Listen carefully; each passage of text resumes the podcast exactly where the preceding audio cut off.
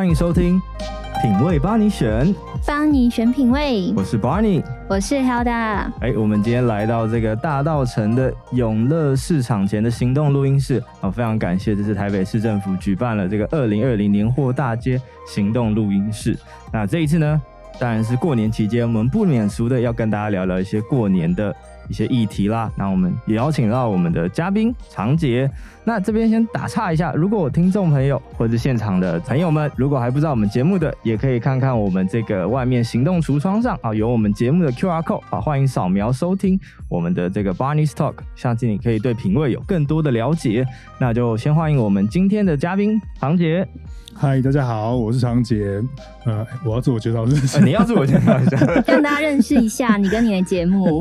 好，我我是那个伪学术认真听 Podcast 的节目的主持人。那我自己是在丹江大学跟世新大学当兼任助理教授，然后我自己有一个本身专业的平台叫做伪学术。那后来这在这两年想说，哎、欸。就也来做一些 podcast 的内容，所以呢，就就运用声音的方式来做一些节目的内容，这样子。哎、欸，长杰，听说你是未来学的这个研究所助理教授，对对对对对对。大家相信未来学应该觉得哎、欸，很很奇幻，很很特妙，好像像老高的 YouTube 会出现的东西。你是最近的那个主题吗？可不可以跟长杰给我们介绍一下未来学这个学到底是在学什么？好，基本上 这个问题就是我从我念书的时候到现在当老师，我都一直不断的被每每天每个礼拜都被问这样子。未来学基本上它。是一个简单讲，它是一个预测科学。对，那因为 future 这个字用英文讲好像没有什么难的，但是用中文听起来就觉得非常玄妙，这样基本上就是预测了。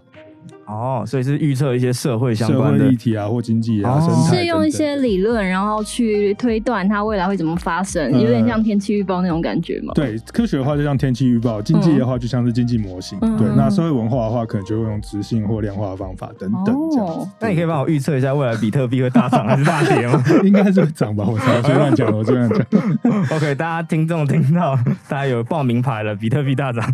哦，没有没有没有，我们今天要聊这个年货的相关的议题，还有春节。过年的一些故事。那因为呃，长杰本身呢，除了这个未来学助理教授之外，他其实他的节目也讲了很多社会文化相关的内容哈。嗯嗯、那我们知道说，大家为什么要过年？相传啦，相传就是说过年是为了要吓走一个叫做年的这个年兽嘛。那其实呢，除了在中国有这样子年兽或者是过节情节，嗯嗯、其实台湾是不是有自己的一些过年的一些啊、呃、文化或者是仪式？好。基本上，好，这主持人开了这个题目给我，因为原本其实我在自己的节目里面并没有就是这么多的想这讨论年兽哦，以前有讨论过，然后也讨论过过年的这个气氛这件事情，还有讨论讨论过年的这个节庆的相关的仪式啊，或者是民间习俗的问题。但是我没有真的是非常深入的去想说，我来做一些 study 去看一下相关的内容，这样。那因为主持人开了这个题目给我之后，我就回去就认真开始读书，这样。然后我知道，对我们做研究的人就是很喜欢读书，然后就读书读读读，就发现说，哎，看。啊，对不起，那个，哎、欸，我们的节目是普遍级的，哦、对不起，可能要注意一下用语。就哎，怎么为什么这些资料好像在台湾的过年的相关研究并没有这么的丰富？这是一个蛮奇特的现象哦。所以呢，我就慢慢开始查。那就查查，发现哦，原来就是中国大陆呃对岸这边，他们对于呃春节、年兽或是年，不管是从社会学、从文学、从文化研究等等不同的角度来看，就好像是他们比较多在研究这件事情，反而是台湾比较稀少。那我就去思考说，那台湾稀少原因是什么？后来就发现说，哎、其实这年兽这件事情，并非就是我们从小到大。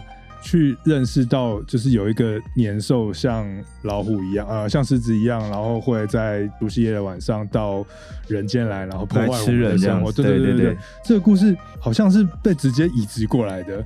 这就是我们我的小时候也，呃，我相信你们小时候可能也是，就是我们直接听到这个故事，但我们从来没有去思考说，那他以前是什么故事？对。后来我才去再再重新去看了一下台湾的民间故事。我们民间故事里面其实没有年兽这只动物，对，没有狮子这个年兽这只动物，哦、反而有的是另外一个叫做灯猴的动物，嗯、就是一只猴子。好，大家知道那个我们在拜拜神明桌上不是会有古代会有一个灯吗？对，它那个灯会有一个尾巴，呃，就是拿的地方看起来就像一个猴子。东西久了就会物久成精。所以他大概就是可能有三年没点他，然后他就是不理他，他就会变成一个精怪这样子。灯猴变成精怪之后，你知道台湾人哦，就是拜拜不理他，然后太久不理他，都没有尊重他，所以呢，他就有点不爽。跑去跟玉皇大帝打小报告说，哎、欸，台湾人在拜拜过年的时候都没有拜我。所以呢，就是你要惩罚这些，我搞他叫狗了，这种拜什么得基住这些的，都灯猴都都没有被这个，对对对对对对，照顾到，对，这土地公都拜，我没有拜我灯猴，这样就没想到玉皇大帝就是这个人，就是是还真的是蛮 EQ 蛮低的，然后就说好 OK，那你们台湾人都很坏，那我就要惩罚你们这样，所以他就弄了一个死亡预言，好，就是在呃除夕三十一号，哎三十号当天的晚上，然后台湾就会。沉没到海底，嗯，那这件事情就是被台湾人都知道了嘛，因为那个好像好像是土地公有跟台湾人讲吧，所以台湾人那一天因为这个灯猴打小报告的这个祸害的问题，这样大家都知道说那天大家都要死，所以呢，大家就只好就聚在一起啊，该吃的吃一吃啊，钱分一分啊，然后 该碰面的亲人就赶快碰面，就是世界要灭亡这样，就没想到第二天欸就没事了，玉皇大帝突然觉得哦，因为观世音求情。他就突然觉得说：“哦，好啦，我们不要这么严苛的对待台湾人。”于是第二天出来之后，就发现，哎、欸，大家都活着，没有人死掉这样子，所以大家就互相说恭喜。这是台湾版本的年兽，哦、所以台湾版本的年兽是一只猴子，好像听起来没有很可怕，有年年年兽有要可怕的感觉吗？也就是我不就是因为害怕，对啊，吃人。对，猴灯猴是没有吃人，灯猴就是廖北啊这样子。但是他廖北亚的对象蛮厉害的哎，他有办法一一次，然后年兽是一只一只吃，然后他是一只。因为我们想象中灯猴可能就是在一个大公司，可能就是那种出街的那个出街员工，他怎么办法跟总经理说？可能是有些血缘关系之类的。好，那过了这件事情之后，台湾人对于灯猴有比较重视，或者说大家有后来就给他叫狗吗？哎，其实我后来仔细去想一想，灯猴的故事好像有在我小时候的绘本中看过，但他跟那个年兽好像是与之同行这样子啊，那呃两个故事同行，那你说我们有没有特别再去关注灯猴，或者是跟灯猴相关的崇拜、祭祀或信仰？好像也没有。对啊，对，因为我自己这几个礼拜我查了一下这些资料之后，我觉得啦，无论是灯猴，或者是年兽，或者是岁兽，或者是细兽，除夕的夕。哦，我觉得都是后来的人们去穿凿附会出来的一个，也不说是穿凿附会啦，就是我们根据新年的这种岁末的习俗，然后去想象出一个比较具体的动物，然后可以让我们有一个客观的想象，有一个客有一有一个对象可以去去克服、去逃避，或者是去整治它，然后。那个东西最好是一个动物，因为动物在人类社会生活中，它本来就是一个自然界中我们可能会害怕或喜欢的一个比较主动的对象，嗯，所以就产生了一个这样的互动。我觉得基本上那个是后来后期，我看了一下资料，甚至是民国之后才开始出现，哦、这么这么晚，这么晚，非常非常晚。对，因为因为你们有时候仔细去想一下那些年兽的故事，好像你们觉得合理吗？我其实我都我都觉得有点牵强。可是其实我有看到一次，也是在讲年兽的故事，他。追溯到很久很久以前，当然是在对中国那边。然后他就说有一个村庄会常常被年兽祸害，嗯，所以就有一个很有为的年轻人，然后他要去过三座山。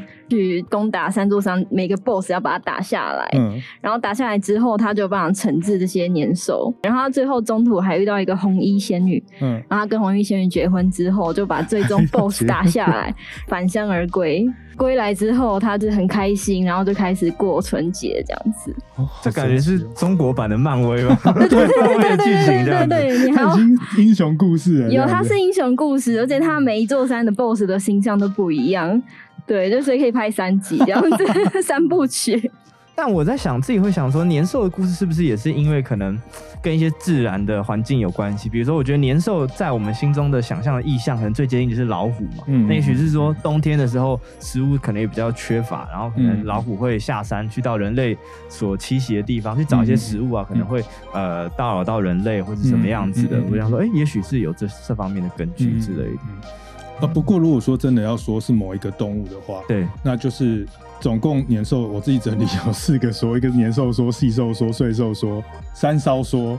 三骚三骚是一个很像猴子的动物，嗯，对对对，所以那个骚就是那个很很骚的那个骚这样。哦，对对对对，三骚说，日本的话可能叫做山南或者是山魈这样子、哦、啊，对对对啊，中国南方就是叫三骚。就那些史料记载，三骚。不一定是会会在年的时候出现，但是它通常是在冬天的时候会出现。啊，为什么要出现？因为山上没东西吃，它就跑到人类农耕的村庄中去偷东西，所以它就会直接进到人家的家里。那山烧的呃描述很多嘛，它就是呃很像人类的精怪，然后它学人化妆，脸红红的，它就就猴子啊。对对对对对，然后它身上有味道，然后呢，重点是它混到人群之后，那人们会呃因为这样的腔调，就是生病或者是瘟疫什么之类。可是为什么？为什么？对，为他们为什么会腔调？是因为猴子身上带有一些病，像像这样一样，有一些病毒，所以人们跟他吃了他们吃过的东西之后，他们就生病了。对对对对，就被传染。所以有一说就是说，其实所谓的年兽，哎，这样跟台湾那个灯猴还比较接近。所以其实不管是中国还是台湾，大家除了对于年兽之外，还有一些类似于年兽的故事，对不对？对对对对对对。哦、其实我发现，就是跟这种年兽有关故事，大家起头都差不多一样，就是说有一个人有有一个动物什么的会来吃人，然后所以我们就要去想办法处理这件事情，对对对。然后只是形象不一样，发生的地点不一样，可是后面的结果就是大家一起过年这样子。嗯对，OK，其实还蛮有趣的。你整理整理就会发现蛮多不同的说法。那、嗯、我好奇，台湾民间呢、啊，除了这个灯猴以外，还有什么相关的这故事吗？啊、嗯，台湾民间相关的故事哦，哇，这个比较奇怪的故事，其实你们有人问我，然后我在那里面想很久。我我讲，我唯一想到的就是就是打麻将的时候 穿红色内裤，嗯嗯、就这件事情听起来好像是。然后赌博，然后穿红色的衣服，然后这件事情，然后会赢钱，听起来好像我们从小到大都接受了这件事。可是你仔细想想，他其实，呃，主持人之前问我说，哎，为什么老师要说这个东西叫巫术？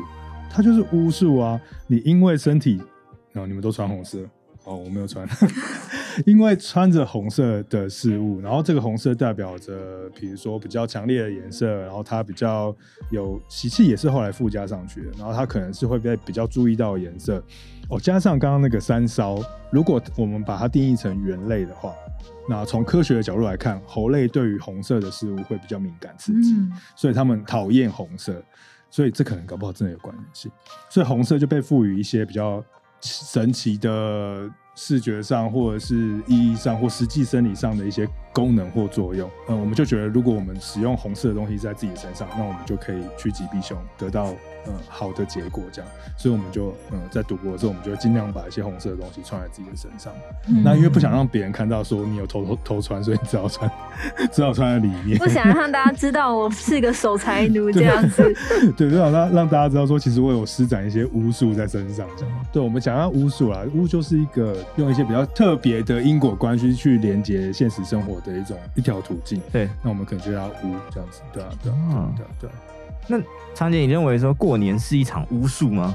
对啊，对啊，对啊。嗯，怎么说？我，我一直都觉得过年是一场巫术。其实刚刚讲嘛，其实巫是一个解释世界的的方式。那这个解释世界的方式，就是不是用一般我们现在觉得比较理性客观的因果关系去去思考的。我们可能用的是跳跃性的逻辑，或者是它我们硬硬是把它想象成一个一个关系。那这个关系中间会透过一些。行为或仪式或神话故事的解释方法，就像刚刚的年兽，我们硬掰也是掰一个东西出来，来把它连接到我们生活中。过年的很多东西都因都是这样嘛，比如说为什么要放鞭炮？对，为什么要吃年夜饭？为什么要守岁？为什么要给这个红包，然后去压这个岁，让这个年纪可以被压住，或是压让岁寿可以被压住？那都是因为它其中里面有非常多，我们叫它交感巫术。交感巫术就是你做了这件事情，仿佛另外一件事情就会得到控制。这两个因果关系是交互感受的。那这个交互感受是我们自己 想象的，它并不是真实出现。所以过年有很多很多类似像这样的事情，其实它都是一个像是巫术的过程。对。可是没有，我就想说，那 Barney 你难道不会觉得其实过年就是带有巫术的吗？它不会让你心情总特别变化？我觉得这个也是为什么今这次的这个过年的活动会想要来找来宾特别来聊一聊，因为我觉得我本身我跟我们家是比相对来讲没有过年气氛，我们也不这这这天对我们也是一个长假，就是我们不会做什么特别跟过年有关的，哦欸、就是会一直待在台北的人吗？对，哦，对对对对对对，那你是一直会待在台北的人吗？我现在会，可是以前的话，我们都是大家庭会团聚，嗯，而且我还记得我很小很小的时候，只要到过年，我就好开心哦，因为就是压岁钱吗？当然然那是其中一个，但是就是所有平常不能做的事情，就是吃不到的东西，过年然后都被允许了。嗯嗯，对，然后见到就是平常见不到的人，非常开心。然后爸爸妈妈那个时候还会带我们到年货大街。好，那个时候我们在高雄会去什么三凤中街，然后或是来台北的迪化街，也会来台北，嗯，就会看到一桶一桶的糖果，然后我妈就拿给我一个小水盆，说：“哎、你去装，要装多少都可以。”然后我就，啊，这是真的吗？太梦幻了！就对小朋友来讲，我觉得那真的就是蛮像巫术的。因为我我本身我也是台北人这样子，但是我的老家是在宜兰，我的过年是必定是你要回到老家去。那你看，回老家本身就是一个很奇妙的时刻，就像你说的，可以回到一个故乡，然后那个时候你可以做很多不能做、平常不能做的事情。所以对于小孩或者或是大人而言，就是它就是一个特殊时光嘛。那这个特殊时光，它既然是特殊，就是因为它跟平常我们日常的。非放假时间是截然不同的，所以当我们进入到这个特殊时光这种非常时期的时候，我们就会在那个非常时期很任性的做自己之外，我们还可以获得很多新的能量在自己身上，会打破原有规则。所以我觉得一直留在台北可能就不会有那么强烈的感觉。可是如果你因为离乡了，呃，不是离乡，因为返乡，北漂或者是对对对对，因为你回回去了，然后你被迫跟一群人，我我家过年，大概会有三十二个人。哇哦！全部都挤在一起，然后就一起过五四天，所以那是一个非常可怕的，洗澡都要排队，然后要签签那个号码牌。所以他是，是在一个屋檐下吗？就是对我我家有点像，也不算三合院、四合院，透天，但是有几个就不同、嗯、很多房间这样子。哦，所以大家就是硬塞，一间房间睡三个人，所以全部都塞进去。那塞进去的情况下，你就会一直面临一堆很有趣的事情，然后很特别的状态。所以我觉得对我来讲，那个过年的那种特殊状态是非常有趣的。只是我分析到现在，因为我还是觉得很好奇，就是我们台湾的学者真的是很少很少很少去研究春节这件事情。嗯，有一点呢、欸，因为其实像我这次就是要准备这个访谈，然后我就班就是找相关图书，然后觉得哎、欸，其实春节的论述什么的非常的少哎、欸，我找到的都是很久以前的出版的书，或者是童书跟绘本。对对对，可是童书跟绘本也都是在讲年兽故事，对，不会有更多的起源可以让我们了解。所以刚刚主持人在讲的时候，我就觉得那一个年兽的故事。原本我们定义说那个年兽故事是民间故事嘛，但这样听一听，我觉得它根本就是那个，它是都市传说。都市传说的定义就是第一个就是它比较现在城市中发生的事嘛，然后第二个是它必须要透过媒介来做传播，比如说电视、电影、广播、网络，对，就像日本的那种网络都市传说一样。然后第三个就是它大众流传，再接下来就是它的故事可能没有很强烈的因果关系或原因。然后我就在想说，哎，其实我们的这个年兽的故事，它本身它真的就是一个非常符合都市传说，因为它是在这些绘本或者是你找到应该都是一九三几年、一九四几年，甚至是一九七零年代那时候的书，差不多七零年代，嗯、对，七零年代已经非常非常近了。那我找到最久的就也到一九三几年的，一九三几年那都已经是已经有大量出版的时代了。然后还有一些是在广播节目里面去谈年兽这件事情，很明显跟那些传统神话来比，它就是都市传说啊。对，而且其实因为我以前有教过外国人说中文过，然后我们都一定会带到过年这个主题。嗯，可是每次要跟他们解释过年起源的时候，always 是只有年兽传说。其实我很困扰，因为有时候会教不同课，可是同一个学生可能会上不同课，然后每一堂课都讲一样内容的话，就就觉得对不起学生这样。可是我就只有那个可以讲，都不知道讲什么。我可以跟外国人聊说，过年就是一个大家可以对亲戚很无理的一个 节日。不行啦，你不能因为过年就。对亲戚很无理，或者是你可能会遇到几个无理的情况，在这个情况下是可以被合法化或者是合理化的。你说自己吗？还是长辈？对我们？比如长辈可能平常不会问你一些太失礼的问题，嗯、可是过年的时候就哎、欸，这个时间点问你这些合理啊。他就会觉得说啊，你什么时候生小孩？对对对对，在这框架。啊，你什么时候结婚？对啊，你你也那要干嘛？这样子是不是？啊，今年年终哇塞，年终年终会问吗？我觉得年过年终很可怕啊。可是我觉得会问的就是会问呢、欸。哎、欸，那我蛮好奇说，因为常杰你说你们家是算比较大家族，那我会好奇说大家族的过年，然后你们家你们过年会怎么过，或是你自己有什么样的？的仪式吗？嗯，首先我们家的长辈都非常的乖巧，他们绝对不会乱问问题。就是一开始的时候，我们晚辈们就已经会直接在赖里面贴好长辈守则。就是请大家不要问说什么，我一直把你提群这样。对，然后我们的围炉就是非常庞大这样子。然后虽然说那个我们家的餐厅没有很小，但是就是一个桌子会摆满食物，然后三十几个人就是像吃 buffet 一样会不断的流动。哎、欸，可是我想知道，那这样子去准备的人都是谁？你们也是一众女人下去？哇，这个真的就是一个非常性别议题，是不是？对，真的就是当然就是媳妇们，而且可能 Okay. 这个播出好没关系。当然还是有特到敏感一点，特定媳妇会比较主要准备这样子。OK，对，然后有些媳妇可能就是负责然后泡茶或者是聊天的功能啊，聊天其实也很重要啦。对对，一 一直叫我聊天，我也会累的。对对对对对，所以大家各司其职就是这样子。那男性们是的确是比较少参与，但是 必要时刻洗什么洗碗什么这些也是会对，出钱出钱出钱，嗯。出钱 也是一个重点，出钱也是一个重点，大家彼此帮忙这样子。对，然后有什么特殊的事情？我觉得就是在围炉、围炉或者是年夜饭的时候是蛮精彩的时候了。这样子就是大家会刻意的去哦，您大家应该都会吧？就是刻意的会去吃一一道菜之后就要讲它的吉祥话，比如说长年菜就是会长寿久久啊，对，是，因为要讲台语，我不太不太会讲，都是通常都我阿妈讲这样，各就各种不同的。菜色你都会有一个吉祥话，所以阿妈会分别介绍这个菜的寓意，这样就是阿妈一定要先吃哦。这个就跟我觉得在围炉的时候，或者是年夜饭的时候，它其实是一个还蛮有趣的，属于台湾人社会或者是华人社会中的一个饭局的状态。然后这个饭局呢，就是会表现出台湾人的关系之间的关系，不论是家庭关系或是亲属关系。很很明显的一个例子就是。第一个夹菜的一定是你们家长辈，长辈们一定会吗？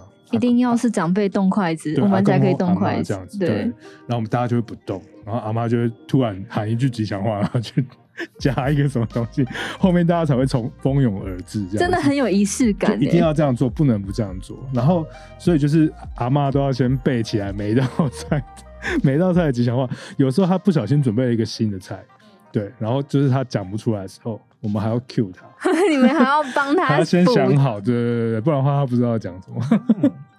当阿嬷也是蛮辛苦，还要当学霸。阿嬷的责任就是这个。我觉得这个表现出华人或是我们讲台湾人的这种家属人际关系的这种，呃，我们叫差序格局啊，就一层一层一层的关系。那这些长辈弄完了，然后第二层长辈弄完了，然后轮到我们这种第三代、第四代，我们就要负责那种才艺与情的工作。对对，就是。站出来，然后开始要讲一些吉祥话。超可怕！哎、欸，而且不能跟上一个重复，对不对？对。然后如果你辈分越小，你就越没有话可以讲。大家就一直狂滑手机，然后在想说：“我虎到底要讲什么东西？” 对，就是要有关联性的。然后或者是如果你真讲不出来，你就要表演一段舞蹈歌舞。所以原来每个人家里都有这困难。我有这样啊，可是我觉得巴尼应该没有。遭受了什么磨难呢？我们以前还会自己演那个什么廖天丁。我还要表，我还要表演竖笛长笛。哎、欸，那对我以前小时候好像有表演过，就是直笛之类之类的。嗯，就表演给阿妈辈的人来看，就是所有长辈在那里的人。对，嗯，是很可怕。不然你拿不到红包，而且如果你的那个家人越多啊，譬如说你有阿妈，然后自己家，然后什么叔叔姑姑，就有四个人红包要拿，那你就要讲四次。对，可是现在呢？现在你们都已经是比较有在工作的人，不需要再为了红包五斗米折腰吧？呃，你 你们现在的角色扮演会是怎么样？不能拿红包的情况下，那你还是要当一个 leader，OK，Okay. 然后就是你引领，就是这种小孩们这样。对，你们是个 PM 这样子。对，可是像我们家的话，我会给第四代的。为什么上面的长辈还是会给晚辈，然后我们就说不用不用，可是长辈就会说不管怎么样，你们都是晚辈，所以还是要拿这样。哦、所以有拿吗？所以有拿。因为因为我记得有一些家是结婚前的话，他是还是可以领红包，然后有的家是定义说哦，你在工作，你有领薪水的人，那就是老一辈就不会再给你红包了。不然就是交换啊，我给你，然后你给我一个心意。哎、欸，其实我觉得红包的内容并不是真的是呃，金额不是一个重点，对重点就是一个互相给对方的一个对一个一个压岁嘛。压岁的意思就是，哎、嗯欸，我们今年好好过这样子那种感觉。我觉得温暖的感受最重要。那因为其实这个春节假期很长嘛，大概算一算有快一个礼拜的时间。那我好奇说，除了这一些跟家族的亲戚聚会啊、年夜上的攻防战之外，长杰自己私底下，因为春节总会有个人自己余裕的时间嘛。嗯、你个人的时候，你放假的时候，你会你会做哪一些事情？如果是讲我自己家里面发生的事情的话，我们家是蛮特别，呃，应该是说每一个人家，就如刚刚主持人说的，就是会在那一个年节的时候会疯狂的做一些平常不能做的事。其实我觉得每个家庭的文化都不尽相同。真的，真的，对对对对。那有的人是狂吃，有的人可能是赌博狂赌。那像我们家就是。狂看恐怖片跟玩恐怖电玩。哎、欸，那那个恐怖片的片单是您选择的吗？呃，一开始是由我发起的，在他们都还是小孩的时候。但是你知道，渐渐的我已经也年纪也大，就是他们已经开始可以自己，他们已经被你养育成功了。对，他们就自力更生，变成一些杀人魔，然后他们会有自己的片单出现，然后我们就要进组彼此的片单，然后看说今天晚上到底是要看哪一个。哎、欸，所以这个看恐怖片的环节是全家人会一起看的？哦，没有。阿公阿妈不会，阿公阿妈走过去就说：“你那个过年看下面吸来，不吉利，一直被骂，一直被骂。过年的还在看杀来杀去。有一年看《阴尸路》，那时候刚红的时候，OK，然后就是画面里面就全部都是僵尸这样，然后我阿公就走过去，然后就这边看看了三十秒钟，然后转过来然后看我。”我就叹气，然后走掉。在金马金那哦，那看这，我们在那冲啥？我就觉得超好笑，我觉得阿公有趣可爱。哎、欸，那你们觉得，等我们变成阿公阿妈的时候，我们下下代会在看什么？然后我们不能接受的？应 该好难哦。好难哦！会不会到时候变成会不会变成机器人？然后之后是不是机器人加人类世界之类？以后不会有这件事情发生。不会有下下代这件事情吗？我们可能对于长辈，可能对于这个呃过年的时候这种生死要求，或者是这种比较看重，比较看重。那对于我们这一代，可能就还好。但但我觉得其实。在这个狂欢的，我们叫它狂欢好了哦。嗯、我有看到一个一个学者，他用了一个非常美的名词，他说有节制的狂欢。只要在西方的世界当中，我们总是会说万圣节是要狂欢，我们总是会说圣诞节要狂欢。他们有一个狂欢的想象跟理论，嘉年华会。可是，在华人的我们的节庆里面，其实我们没有这么狂，我们的欢也没有到真的很欢。然后在过年这个时候也是一样，就是我们尽管狂欢，我们尽管看恐怖片或干嘛。但其实我们是算是，呃，有一个规划跟节制的方式去进行这些行为，所以我觉得那个名词还蛮美，有节制的狂欢。那就是除夕可能要干嘛，初一要干嘛，初二要干嘛，有规划，然后告诉你说这样，但是在规划中你可以尽量爽，没关系，这样子。嗯，OK。你刚刚说有有节制的狂欢，然后我脑中的画面就是那个海上花，然后他们就是在桌子上，大家静静的吃着饭的那个感觉。对对，对，还是一样吃饭喝酒，可是那个光就很微弱，就不像什么美国会开 party 就蹦蹦蹦蹦。对对对。对，然后就是可能属于我们华人的，就是大家互相慰问呐，然后吃只吃个饭这样子。嗯，了解。哎，不过我蛮好奇，刚刚长杰又把话题带回恐怖片，我蛮好奇说，那你自己有没有什么？你们家特别爱看的恐怖片片段，可以推荐给不管是现在的听众，或者是现在 live 在收听的朋友。这两年，这疫情时刻，这两年我觉得刚好都是年节的时候，就最好的片就是《李尸朝鲜》啊，现在应该叫什么？呃，韩战、师战朝鲜。朝鲜，对对对，原本叫《李斯朝鲜》这样。Netflix 上，对 Netflix 上这一部影集，大概是这两次过年的时候都是最佳选择。你们会重复看吗？不会要重复看，就是他要出新的就对。对对对对，然后好像像昨天也上了一个、啊、叫做呃校园跟校园有关的僵尸片，也是韩国的，通常是以僵尸片为主。OK，不知道为什么就没有那种鬼怪啊？日本片鬼的也比较有，但是僵尸可能比较直接冲击。哦、呃，对，鬼有点太虚无缥缈跟缓慢了，不符合。不合你们那个对肾上腺素的要求，这样还是希望在过年的时候可以有一种知道刺激感，它还是有符合狂欢的感觉，对，但是它又不会太太狂欢，了解，就是可以抱在一起就啊这样，就是爽片，就是他那个鬼的对对对恐怖感，那个胖去力道要强，还是不能铺垫太久，对对对对对对，不然就没感觉。嗯，OK，除了恐怖片以外呢，还有什么样的你观察到的？啊。你想问什么？问那个镜头。我觉得可以聊一下，说这个，因为长杰说你们是宜兰人嘛，宜兰人就是在过年有没有什么呃跟其他县市不同的这个过年的习俗或者习惯？好，我想想看。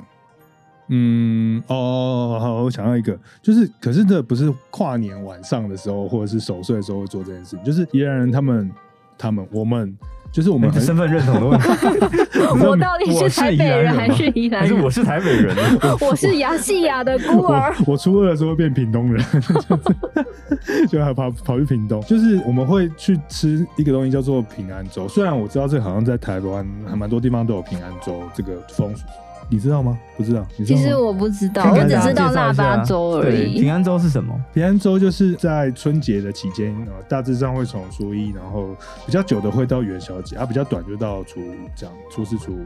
然后在宜兰的一百九十三间，我还特意去查那个数字，一百九十三间大小庙宇，然后在庙里面会提供咸粥或甜粥。啊，就是用一个很像水桶的东西装着，然后会有时候是脸盆，然后装着，然后所有去拜拜的信众就可以去，呃，走村的信众们就可以去吃那个粥。那为什么要设计这个粥呢？是因为他们为了就是，呃，大家初一要走村，你们有走村吗？有拜拜哈，初一要走春，走哎、欸，走春走春是出去玩吗？还是走春去拜拜？欸、他真的都没有在过年，因 为因为我们家的走春的定义是就出去玩，出去玩。所以有没有去走春一下？好，什么时候都可以去走春。冬天出去玩，你说哎、欸，我们走春一下，我们去北海道走春一下。哦，所以走春是我们的走春是有任务的，主持人的愚昧。走春是去拜拜的，要把神集完这样子。后玉皇大帝要拜一下，然后妈祖要拜一下，每个然后拜五个，今年拜五，阿公规定啊五个。然后就去这五个啊，去这五个的时候就进去，然后就会去找他们的那个粥来吃啊，因为很忙嘛，啊没没办法吃午餐，所以就一直吃，一直吃，一直吃，一直吃，一直吃。哦，是因为没有时间，要要拜完没有时间，所以你就是到个地方就补一下粮食这样子。对。因为五间超多，你拜一整天，这真的蛮多的，而且它的每一个庙都有自己的规定嘛，要拜一圈，对不对？而且我们还会票选，就是最好吃的庙或者是什么什么之类的。那我蛮好奇平安粥，因为刚刚长姐有提到说有甜粥或者是咸粥，嗯、那通常里面的料会有什么？呃哦，这个就是我刚刚说，就是大家会有厉害跟不厉害。呃，甜粥应该都差不多。甜粥的话就是糯米加桂圆，嗯、就是让我们想象中的那种甜粥，对不对？对，那咸粥就是真的是有强跟不强的，不强的就是一般的呃萝卜肉，然后就是变成一个粥这样，就像阿嬷煮的粥的感觉这样。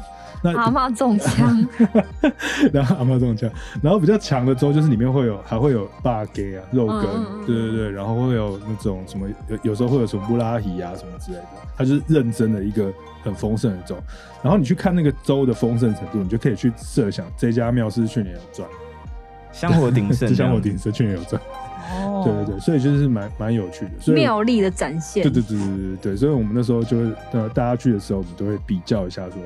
其实宜兰人都会，因为整个宜兰人都是在做。哦，整个宜兰就是大家都在那边大型流动这样子。你去那个庙看，就是塞满人，然后在那边。那那个车不是都停不停不了车？停不了车，有些。是不是有人要在车上看车？什么梅花湖那种，就是完全没有办法停车。真的。对，你就是要绕绕到有车停啊，下去赶快吃完，赶快上车。对，得来速的一个概念。就蛮有趣的这样子，对。所以这个平安粥是在宜兰很兴盛的一件事情，但是别的县市好像可能也有，别的县市也有，因为他们也是一样有这种走春的活动。像我看台南、屏东好像也有平安粥，但是宜兰就是特别，因为他们在竞争这样，所以就是一百九十几家，大家都一定要平安粥。不过像今年。疫情时刻，已经有好几家大的庙，他们已经就先宣布说今年不提供。嗯嗯，对，我们已经直接把它从那个地图上划掉了。好可怜哦。对，但它是一个蛮有趣的一个现象。嗯就是、那还有打，你刚刚讲那个腊八粥是，不是？腊八粥其实它就是在腊月的时候要吃的，但是腊月应该应该是十二月。对，然后它的由来是传说是跟释迦摩尼有关系的。嗯、对，然后它是传说就是释迦摩尼他那个时候他已经二十几岁还是三十岁才出来修行，都、就是不吃不喝，然后有一天就真的就是已经没有力气，他就是衰竭动不了，然后倒在那边，可能眼看着快要归西天了，然后这个时候就有一个。民女出来，然后端了一碗粥，然后给释迦牟尼，然后他喝下去之后就觉得说神清气爽，然后可以继续修行，然后后来好像就顺利成佛之类，所以后来就是我们就有一个习惯是大家要喝腊八粥，嗯、就是他，我我忘记是他成佛那天是腊八，然后还是施舍那碗粥的时间是腊八，反正就是有一天重要日子是八号还是什么。哦，OK。其实腊八粥的传说还有很多，就是它有各种不同版本。对，然后还有就是以前就是那个康熙哎乾隆吧，就以前乾隆不是篡位嘛，然后他为了要收买民心，然后他就在他的那个自己的官邸里面造了一个超级大的一个铜锅。像一个鼎这样子，对对对，非常非常大。嗯、因为其实以前清朝他们都是笃信，就是密传佛教。对对对。对，然后因为我刚刚不是说，就是这腊八其实跟佛教是有点就是关系的。嗯，在腊八那一天，然后就会煮非常非常非常丰盛的粥，然后叫王公贵族来吃。然后就是因为那个时候乾隆开始做这件事情，而且只要有吃到这腊八粥的人，就代表是你的身份定位很好，然后是被看得起这样子。嗯、然后后来就上行下效，呃，民众也觉得说，哇，那既然大家都在吃，我要吃，然后大家就开始在比拼，就谁腊的腊八粥煮的最好。然后后来这个。风俗就扩散开了。怎么觉得这桥段好像在《如懿传》还是什么里面有看过这个？哦，真的吗？就是分食那个腊八粥给民众们吃。对对对对对，而且那个时候是非常的讲究的，就是你从几点要开炉，然后要你要弄多少东西进去，然后要煮多久，然后他那个时候好像都有规定。对，可是，在以前可能腊八粥就是一个，就是真的是清粥，然后直到可能乾隆那个时候，大家才会开始变得非常讲究，这样子，就是用很好的食材去煮。我猜那时候搞不好有，就是有一个那种什么年度腊八粥的店家，就是 台北牛肉面节，十大腊八粥，贴一个大拇指这样。对，乾隆哪一年的时候的这个年度店家这样子。对。哦，哇，我觉得今天。吸收很多跟过年 相关的知识，过年冷知识、豆知识，真的。Oh, OK，那大家两位，你们都准备好过年了吗？我今天还想要去看年菜耶，嗯、太晚了，不会太晚了？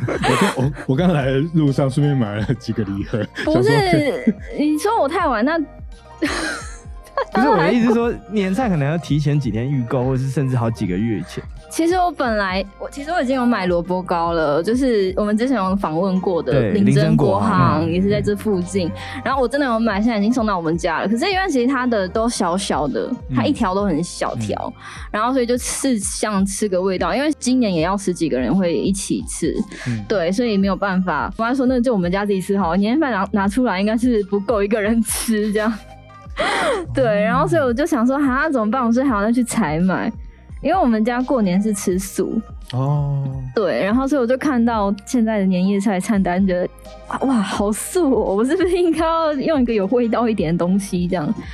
对，但算了，就交给他们好了。就是他们，因为我妈妈呀，然后我阿姨啊，然后还有一个亲戚啊，他们都会开菜单出来。可是我觉得，通常哈，就是那个长辈他们开出来菜单之后，下面都还要加隐藏菜单，他们都不说。哦，对，真的真的，因为我们家也是那个赖里面，大家上个礼拜开始已经在已经在开菜单，自己就说，哎，我要干嘛干嘛干嘛干嘛干嘛干嘛，然后我想说，那我要干嘛？好像我不能做任何事情。我也是在想说，那我要干嘛？可是大家会分配任务是说，他们自己这家哪一家我去采买，我去订这样，而且他们会会有点比拼哦，哎，我我这是炖牛肉是我这样，对，狮子头是我这样。哦，我知道那家很好，什么的，交给我就对了，对，这样子。哇，了解，不能输，没错，佳丽宣扬的时候到了，蛮特别的。嗯，哎，你真的是没有在过年，你真的过年小家庭或是没有年味的家庭怎么过？你真的是完全在这边，你完全是浮出了，我们就是 无法融入。因为现在这个就是也因因为疫情嘛，所以我们以前可能会去别的县市玩，或者是怎么样，但今年我们就是留在台北，我们就是会去北投的北投找一个温泉酒店，然后住个两天一夜。然后呢，所以我们预计的行程就是说，我们那天下午 check in 的时候，先去泡温泉。泡完温泉之后呢，因为北投其实离我们家蛮近。我们就回家煮羊肉炉，然后煮完之后呢，我们再东西款款呢，然后再去饭店住个两天这样子，然后就结束我们今年过年的行程，也不错，是吗？我觉得两个人用很冷漠眼神看，你不是就住北头区吗？这样很轻松哎。对啊，住北头去，然后跑去北头跑。但因为没想说要不要去个宜兰之类的。这样还要再可能会塞车之类的，嗯，对，因为因为如果你要离开县市的话，你就要么比人家更早，不然就比人家更晚。不会如果你除夕那天晚上出发，一定不会塞车。对对对对对对，要么就除夕，不然就是你可能要初三初四再走，不能初三初四也会塞到爆。嗯，对啊，所以还是原地就好，原地就好，原原地解决，配合政府方。好，对对对，要多多鼓励大家，就是哎，要玩也可以，但是也不要真的去人太多的地方。